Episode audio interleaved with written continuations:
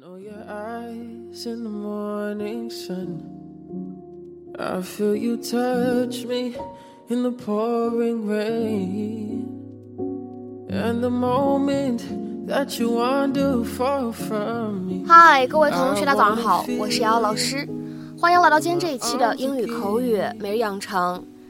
在今天这一期节目当中呢，我们来看一下这样的一段非常简短的英文台词。那么它呢，来自于《绝望的主妇》第一季第二十二集。我们首先呢，先来一起听一下。 But you had feelings for me all along.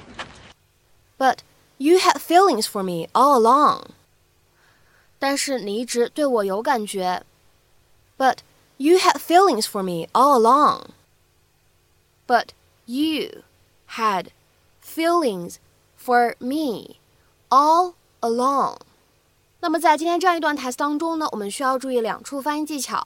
第一处的话呢，had feelings 放在一起的话呢，会有一个不完全爆破的处理，所以呢，我们可以读成是 had feelings，had feelings，had feelings，而 all along 这样的两个单词呢放在一起，咱们可以做一个连读，会变成 all along，all along，all along。I'm sorry. What on earth? You were blowing on my ear. I was teasing you. Exactly.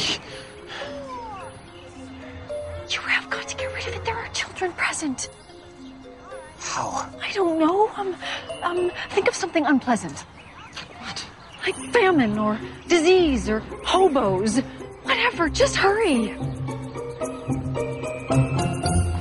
you can't be mad about it.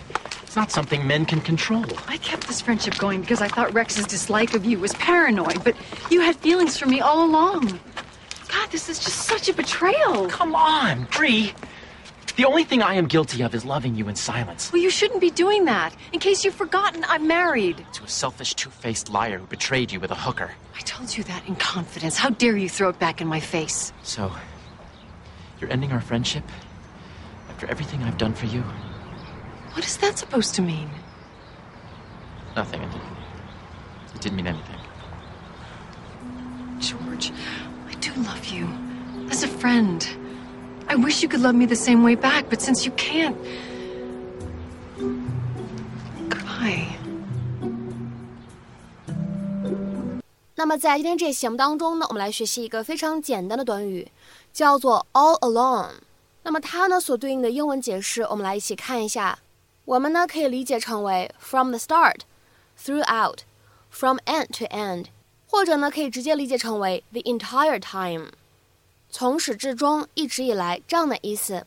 下面呢我们来看一些对应的例句，都非常的简单。第一句话，I knew all along that it wasn't his real name。我一直都知道那不是他的真名。I knew all along that it wasn't his real name。下面呢，再来看一下第二个例子。Do you think he's been cheating us all along？ 你是否认为他一直以来都在欺骗我们？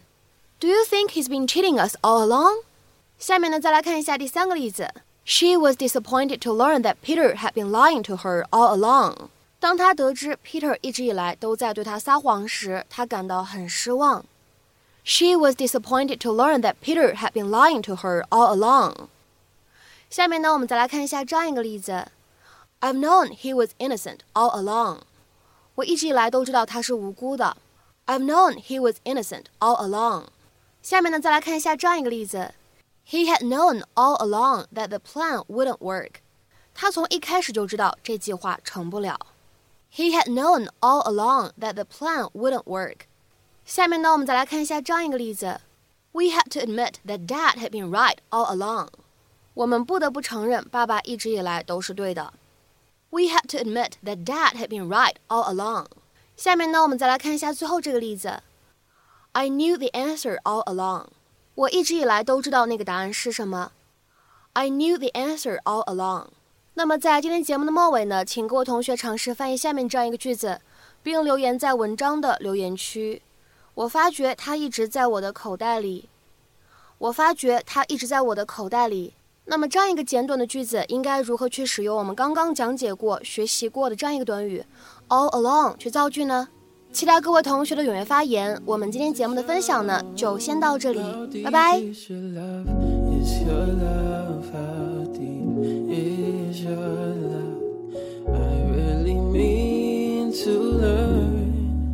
Cause we're living in a world of fools breaking us down.